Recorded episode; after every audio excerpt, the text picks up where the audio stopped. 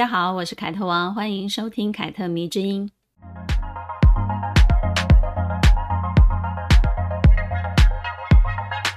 进入射手月之后呢，我就一直在考虑找哪一位女性做代表人物，手上就有好几个人选。最后呢，我就决定抓住一个娱乐新闻的热点来聊聊女偶像被社会、被时代消费这件事情。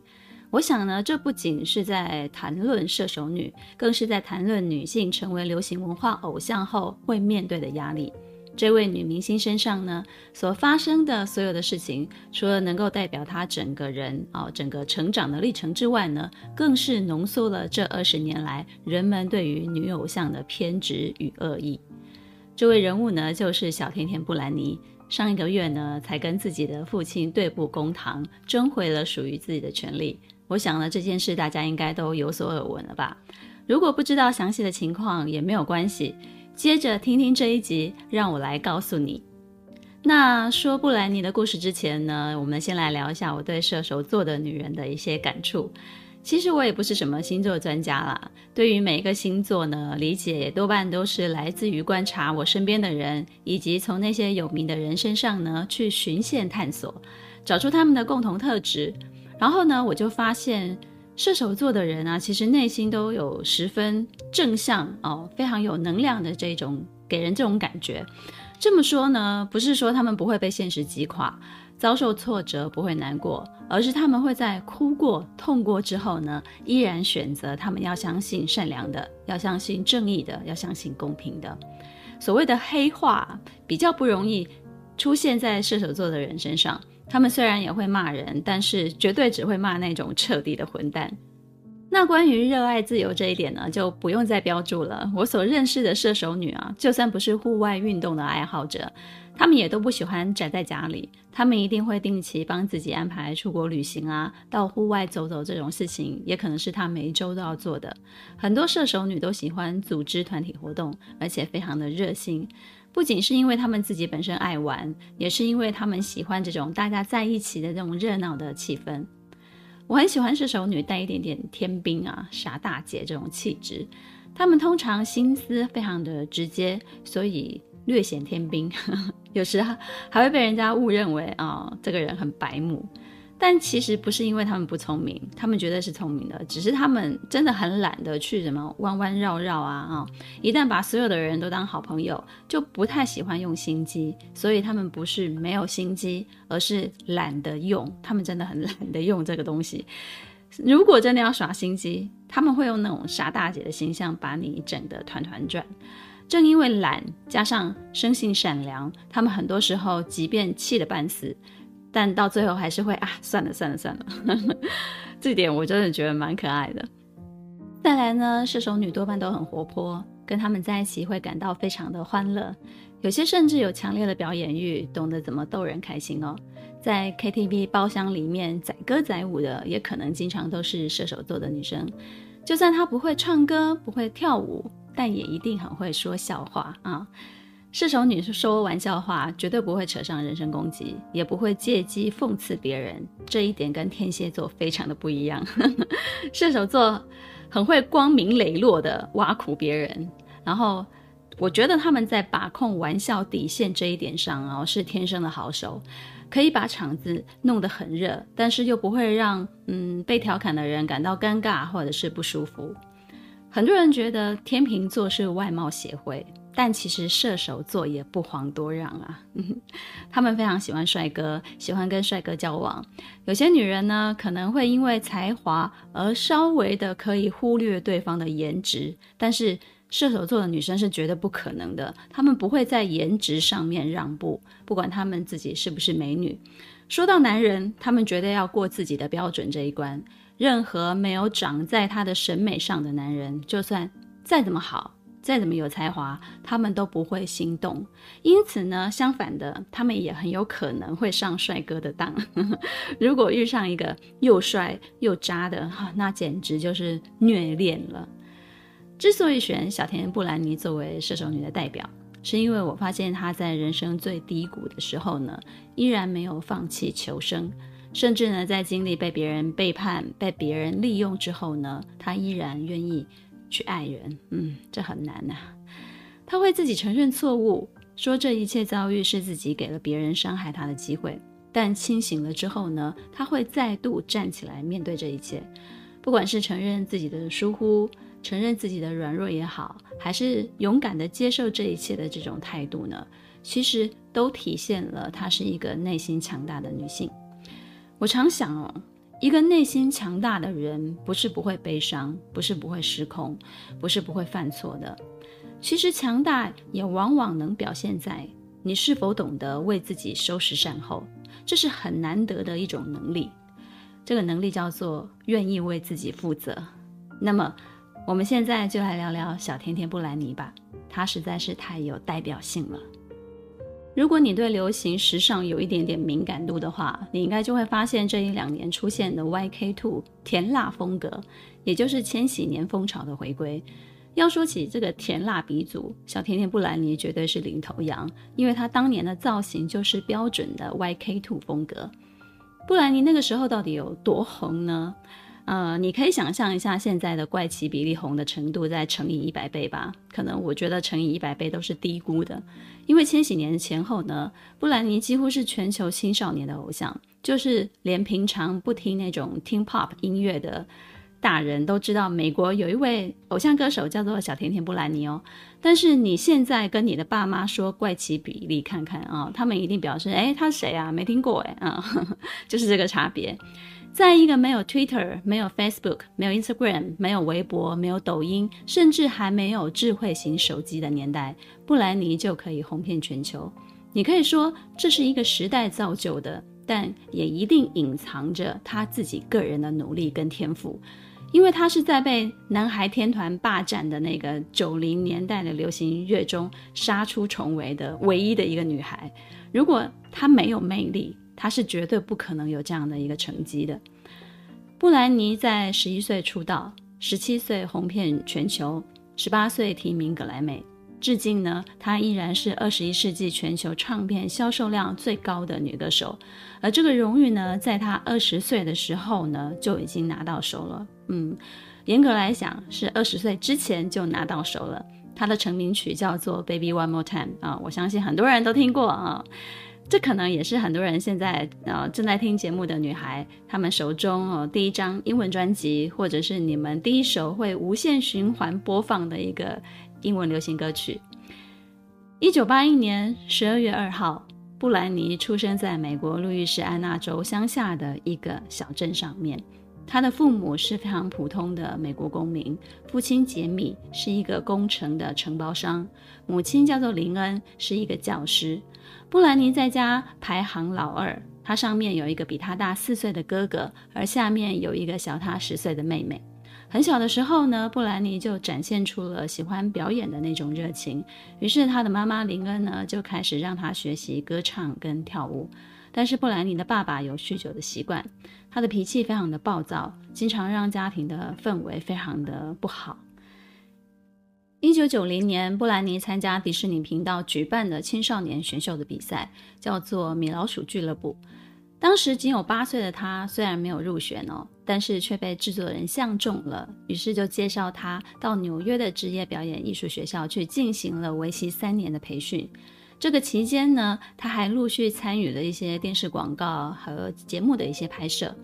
一九九二年的十二月，布兰妮重新回归，继续参加了米老鼠俱乐部的选拔。于是呢，当年他就跟小贾斯汀、克里斯汀那些啊童星啊一起入选了，开始参与了一九九三年、一九九四年两季节目的演出。之后呢，节目停办了，他才返回家乡进行了。呃，中学他未完成的那些学业，可以说小甜甜布兰妮是以米老鼠俱乐部的童星出道的。直到了高中毕业之后呢，她才终于拿到了第一份唱片公司的合约。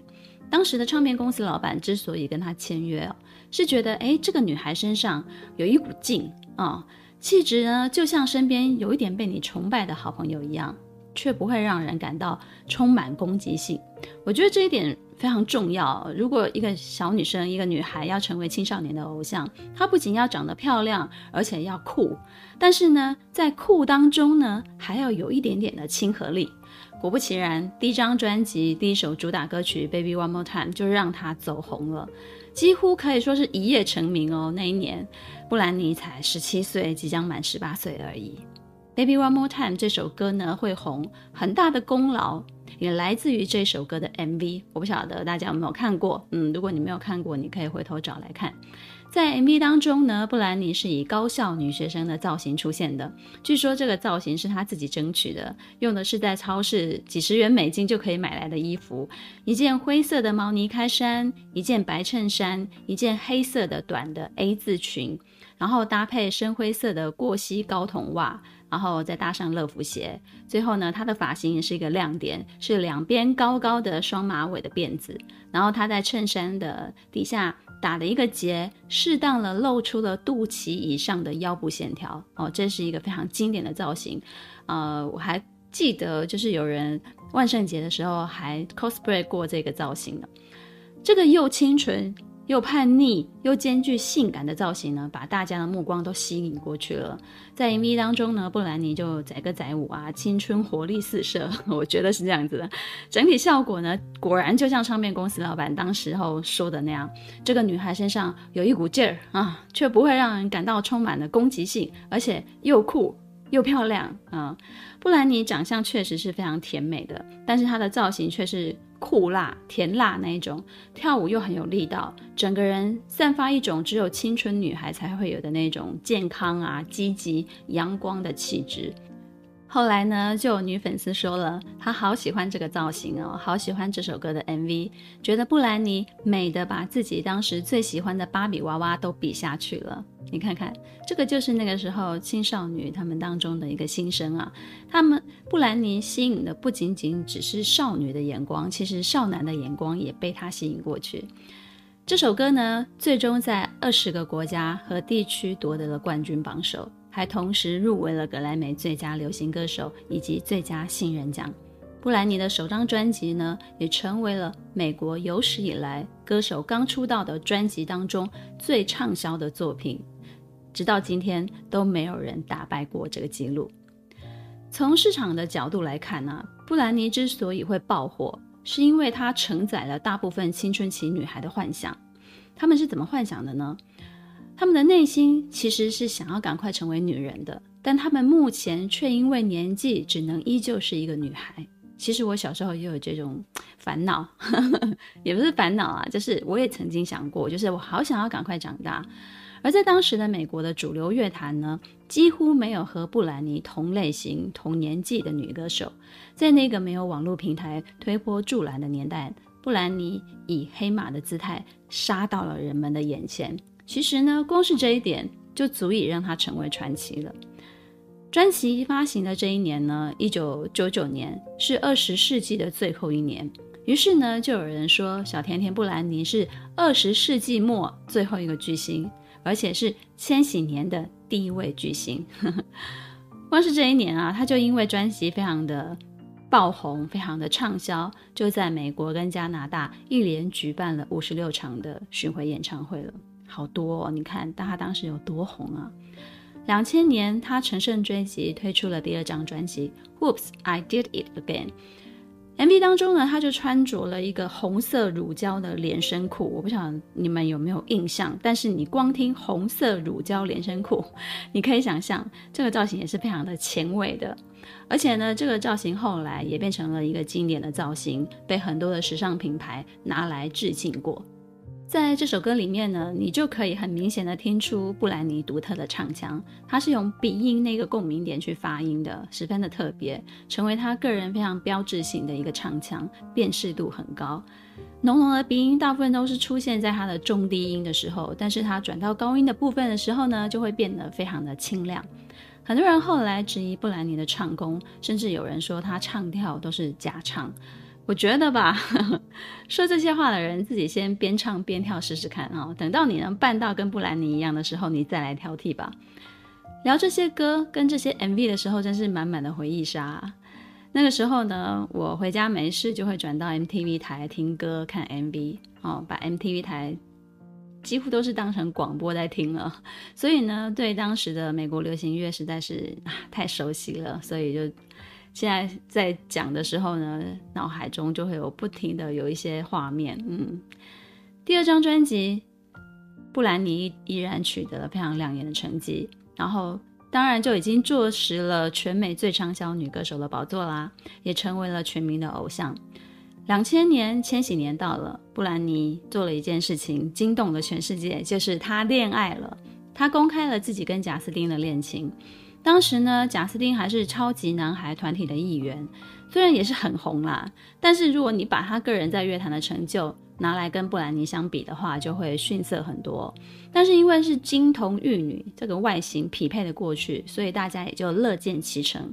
他们这段恋情呢，开始就成为了镁光灯追逐的焦点了。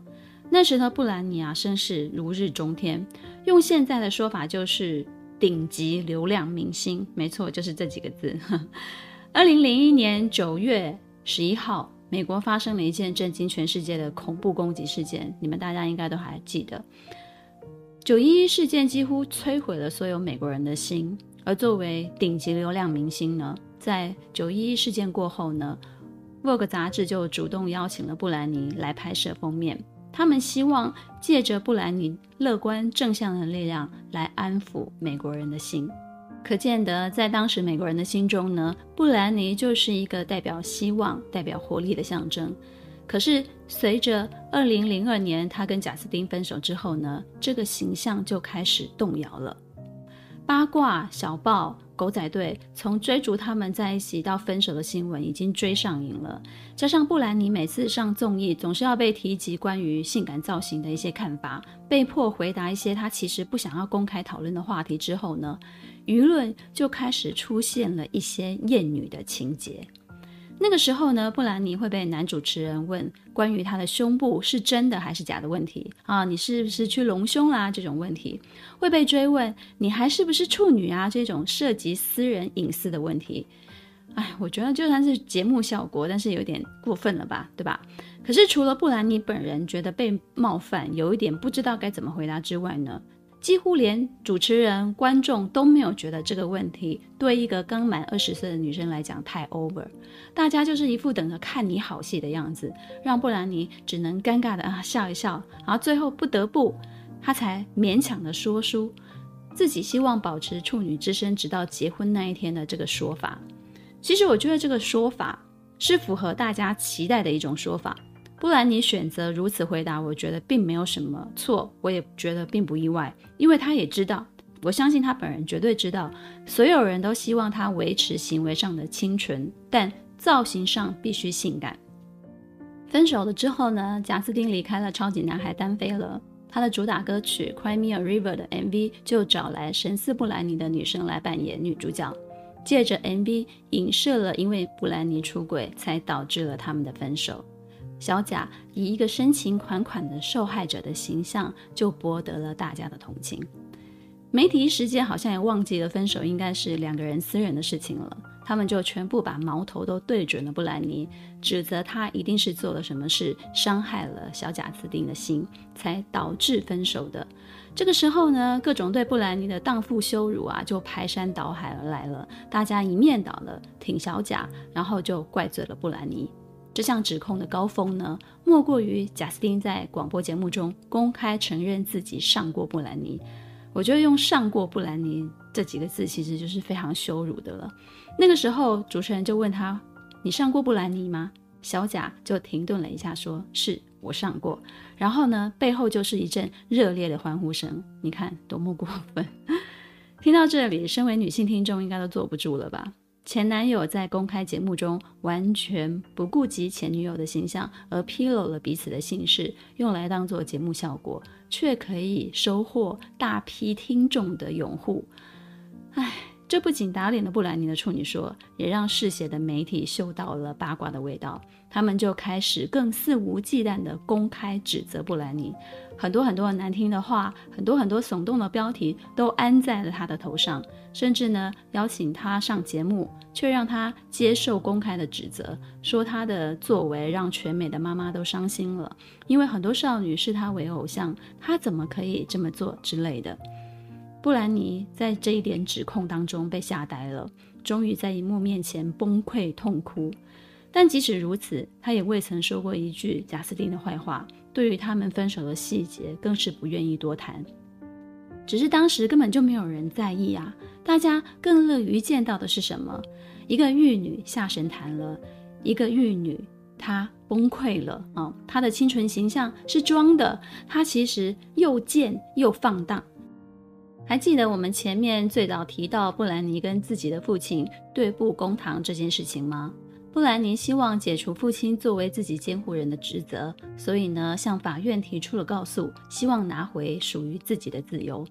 在庭审之前呢，美国媒体陆续拍摄了两部关于布兰妮的纪录片，让观众逐渐明白了布兰妮的处境。过去十三年当中呢，他不能够停工，不能够缺席表演，没有商业的自主权，被迫进入精神康复中心，被强制服用药物，被强制在子宫内装了避孕环。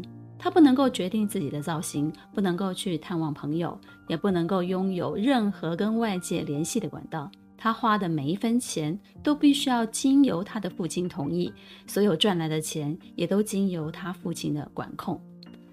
布兰妮在二零二一年六月二十三日的庭审当中呢，首次主动向全世界透露自己这十三年来的遭遇。在此之前呢，她从未公开谈论过自己这几年的生活。所有关于布兰妮被监控、被禁锢的消息，在她公开之前，都只是网络上热心的粉丝相互传递的讯息。因为疫情，庭审在线上进行。布兰妮向法官提供了长达二十三分钟的证词，并且呢，坚持要求证词要对外向公众公开。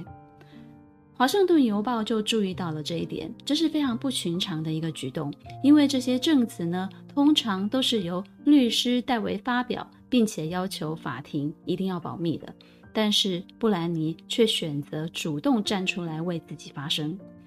布兰妮的证词里头就这样说了。我一直在心里否认自己的生活状态，感觉好像只要否认它，那么它就不会是真的了。但是我却一直生活在震惊跟创伤当中。我现在只想要要回属于我自己的生活，因为十三年了，这样的生活真的已经够了。他向法官提出了应该立刻终止他的父亲作为监护人的职责，因为。在这几年当中呢，他成功履行了非常多项的商业合约，这些足以证明他并非丧失独立工作与思考能力的病人。他说：“如果我可以工作，我就不应该被认为是需要别人监护的人。法律需要改变。我真的相信这种监护权是虐待行为，它让我觉得自己再也无法拥有一个完整的人生。”在这里，我们要稍微的解释一下。美国的成人监护权是什么？这是一套非常特殊的法律程序。如果法官认为一个成人不具备自己做决定的能力，为了保护这个无自主行为能力的人，法官可以设定一个人或者是一个组织成为他的监护人，而监护人呢，就可以行使一切关于本人的权利。该法律呢，通常是针对没有行为能力、没有能力保护自己财产能力、生活不能够自理的这些老年人或者是失智者。例如呢，得到了一些失忆症的重病啊，或者是丧失他的劳动力，甚至基本生活能力不能够自理的人。成人监护制度的初衷其实是出于良善的，在不法人士的眼里，却成了发财的一个捷径了。有一些银行的工作人员，或者是有一些机构呢，就专门找一些有钱的老年人，然后呢，就联合一些道德沦丧的律师啊、精神科医生，再加上一些监护人或者监护的组织，一起利用美国这个监护人的制度，齐心协力的并吞这些人的财产。他们甚至呢，可以猖獗到让精神科的医生为这些人呐、啊、吃一些神志不清的精神药物，让他们从一个假的精神病患变成一个真的精神病患，从而实现他们可以掌握永久监护权，直到榨干被监护人的最后一滴血。啊，如果你看过裴淳华在二零二零年的电影叫做《完美监护》这部电影，你应该就会明白这种手法非常的残忍。而布兰妮的父亲对布兰妮做出的行为就是类似以上的手法，他们把布兰妮当作赚钱的工具，摇钱树，并且控制她生活里所有的一切。那这场悲剧究竟是什么时候开始的？如何发生的呢？唉。让我们跳回她跟贾斯汀分手的那一年吧。被前男友出卖之后呢，媒体就开始无止境的去挖掘布兰妮的黑料了。如果她没有黑料，她很干净，那么他们就会想办法凭空去制造。我觉得两千年中期对明星来讲，真的是一段非常残忍的时期。当时的社交媒体还没有像现在这么多元啊，这么广泛，是八卦小报跟狗仔文化特别特别盛行的一个年代。所有跟踪、偷拍、故意惹毛明星的小报记者、狗仔啊，经常就会影响艺人他们私底下的日常生活。布兰妮就是在这些狗仔的追逐下，渐渐丧失他的他对他自己的情绪管理的。其实我觉得任何一个正常人都会丧失。啊，你跟我应该都承受不住吧？因为关于布兰妮的丑闻的照片，最高喊价是可以高达一张一百万美元的。重赏之下，当然就是有很多人都愿意去做这件事啊。狗仔为了拍到布兰妮最失控、最丑陋的照片，就开始无所不用其极了。最夸张的时候呢，会有高达数十辆的车团团的围住布兰妮的座驾，然后现场就有高达一百多位的狗仔就不停的对他狂按那个快门。我曾经看过一则访问，印象特别特别的深刻。记者就问布兰妮对于狗仔文化的一些看法，他就说了：“因为出名，我得到了很多人向往的一切，而这一切的代价，也许就是自此失去私人生活，成为狗仔追逐的对象吧。”我当时看到这段反问，我就觉得。啊，这个二十出头的小女生好成熟啊！她虽然是偶像歌手，但是她的回答并没有故作姿态。比起那些说什么啊，我也是个平凡人啊，渴望平静生活的那些明星来讲，她清醒的可怕，啊，也算是清醒的令人心疼啊！因为她是真的明白自己得到了什么，而必须失去什么，她非常的认命。但是呢，他最终还是被自己错误的决定跟社会舆论的千夫所指给害惨了。二零零二年，他跟小贾分手，紧接着他的父母也离婚了。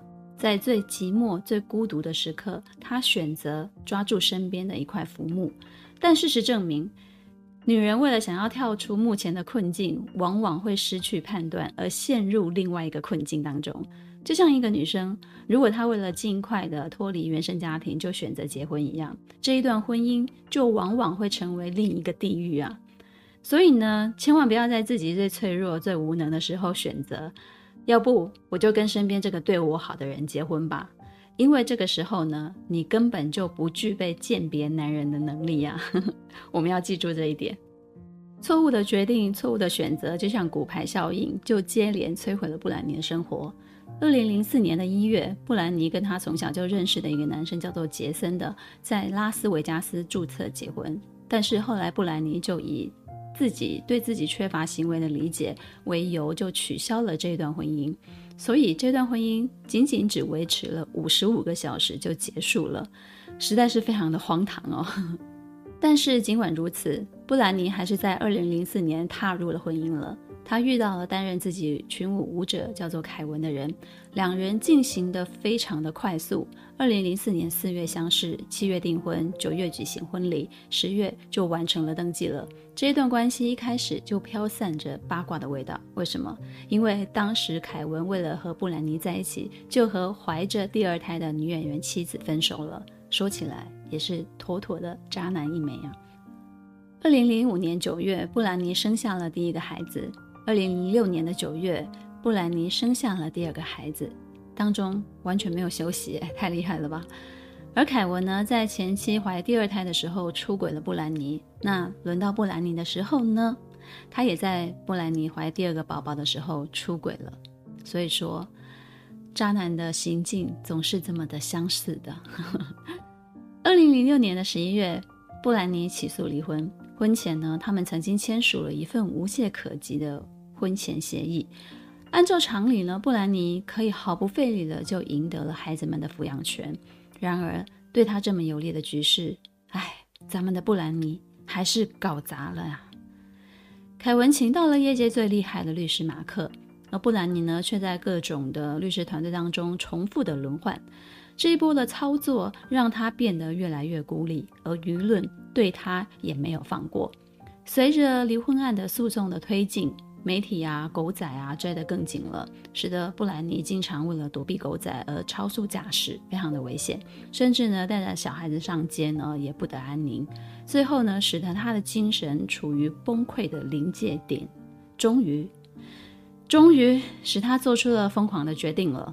他当众剃光了自己的头发，因为无法探视自己的孩子，又遭受到狗仔的骚扰，所以他就愤而拿起雨伞攻击了狗仔的车。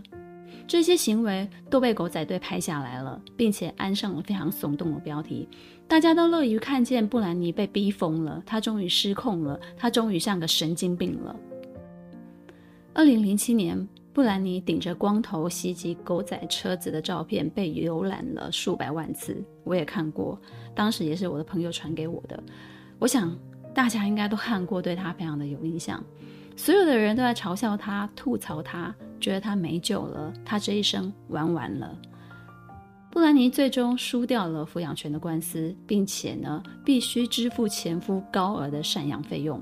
在这场婚姻当中呢，布兰妮被击溃了。败得一塌糊涂，情绪全线崩溃的他再次被送往医院，非自愿性精神病拘留。当年健康、爽朗、青春无敌的布兰妮不见了，取而代之的是他成为一名精神病的标签。也是这个时候，他的父亲趁虚而入，取得了他的监护权，开始了为期十三年的监控生活。而这十三年间呢，布兰妮养活了包含他的父亲那群狐群狗党，还有他的家人，以及前夫、孩子和前夫的女友们。但是呢，却没有一分钱进入过他自己的口袋。他自己说，也许连加州的妓女都过得比他有尊严。那时的布兰妮才几岁啊？二十六、二十七岁。但是他已经经历过很多人这辈子都不曾经历的残酷的现实。他的疯狂是长期受到强烈不实指控而导致的反弹。媒体狗仔试图去激怒他、挑衅他，利用他的情绪失控来替自己制造新闻看点、赚大钱。他其实从未伤害过任何一个人，却成了最大的牺牲者。布兰妮自己在接受访问的时候就这样说了：“我自己也有错，因为自己实在是太过软弱了。”才让有心人把我给利用。幸好正义只是迟到，而不是缺席。二零二一年的十一月，美国洛杉矶高等法院正式宣布终止布兰妮的父亲对她的监护权，布兰妮正式恢复自由之身。此后，布兰妮可以自由地在医疗、财务和个人生活上面做出自己的决定，所有财产也都将回归到她自己的账户内。随着《陷害小甜甜布兰妮》《妇女对簿公堂》这两部纪录片相继播出之后呢，监护权案开庭之后呢，许多明星跟杂志啊、报纸啊，也开始纷纷的公开表达过去对布兰妮不公平的发言那种懊悔啊、道歉。许多媒体声称，发生在布兰妮身上的一切，我们都难辞其咎。甚至过去伤害她甚深的前男友贾斯汀也公开道歉了。一时之间呢，祝福跟支持小甜甜的人，就像当年嘲笑消费她的人一样多。网络上群情激愤啊，让人分不清楚到底是真的还是假的。而这个现象，是不是因为女性独立符合当下社会政治正确的态度所导致的呢？舆论究竟是深深自省了？还是只不过就像当初那样进行了一场人云亦云的表演罢了。我觉得关于这一点真的很值得我们去思考一下。因为布兰妮的成名过程呢，其实正代表的女性流行文化偶像需要面对的厌女审视。韩国那些女团其实也正在承担这些压力，她们每一个都穿着非常的性感，符合男权社会的一种审美，而社会观感一边斥责他们的性感，一边又要他们每一个人行为上必须要守贞啊，就是要纯洁的意思。这几年流行的纯欲风不就是这样吗？要你。清纯，要你看起来勾起凝视者的欲望哦，这种纯欲风，我觉得也是非常病态的一种男权凝视。英国卫报就说了，布兰妮的案件啊，不仅仅是一桩娱乐新闻，更是一次对童星少女偶像经历的残酷剥削的反思。布兰妮身上。担负着当时美国社会舆论的沉重的压力，它体现了美国女性在性方面的一种矛盾。那个矛盾就是，你可以穿着的非常性感，但是你的行为一定要非常的保守，你的形象务必要非常的清纯。我们总以为西方世界对这些事情是开放的，不，他们其实内部也是非常的保守的。二零一七年。Me Too 运动可以说终于倾倒了美国父权社会的一根支柱哦，本来是非常稳固的哦，终于稍微的让它倾斜了。女性叙事成为了价值的主流。在此之前呢，厌女而矛盾的流行文化其实蚕食了非常多有才华的女性，因为媒体总是会放大她们的情感走向，放大她们对待性的态度，让这些女孩成为八卦小报啊、狗仔任意追逐的对象，并且赋予了可以肆意嘲讽他们的权利。就是每一个人好像都可以对他们进行荡妇羞辱，哦，说一句，其实你没有那么清纯吧，其实你就是很放荡的吧，这种哦，感觉很像不负责任却嘲笑他们的话。美国社会对于年轻有名的女孩如此的刻薄，全都反映在布兰妮的身上，让她一个人承担了，因为她是当时唯一一个最红的少女偶像。反观她的前男友贾斯汀，不仅因为消费恋情而让自己单飞成功，那一首影射他出轨的歌曲还拿下了格莱美。你说讽刺不讽刺？表面上看来，小甜甜布兰妮曾经被击垮过，但事实却是她一直都在跟现实搏斗。哪怕在被父亲监控的十三年当中呢，她在表演上的成就依旧不容忽视。她对表演是真的热爱啊，她愿意站在。啊、舞台上耗费他所有的精气神，也因此他才有被吸血的价值啊，他才能够赚那么多钱，让他的混蛋老爸跟他的前夫都吸了他的血才能够生存。任何发生在他身上的事情，换做一位普通人都可以有足够的理由自暴自弃，而且没有人会怪你，因为你实在是太惨了。但是他还是让自己重新站在了舞台上。我认同并且佩服的就是他这一股劲儿，嗯。出道了超过二十年，他靠自己一步一步地从地狱爬上来，夺回自己应得的公道。这些作为呢，在在都说明了布兰妮是一个强大的女性。她不是不会犯错，她不是不会迷失，但是她愿意承认错误，承担代价，替自己收拾善后，重新开始。如果她不强大，相信我，她是没有办法做到的。从一个十七岁的少女到如今清醒的四十岁中年，布兰妮也终于从世界所有对女性最大的恶意中走过了。希望她往后的日子自由快乐。喜欢这一集关于射手女的故事吗？凯特米之音，咱们下次见。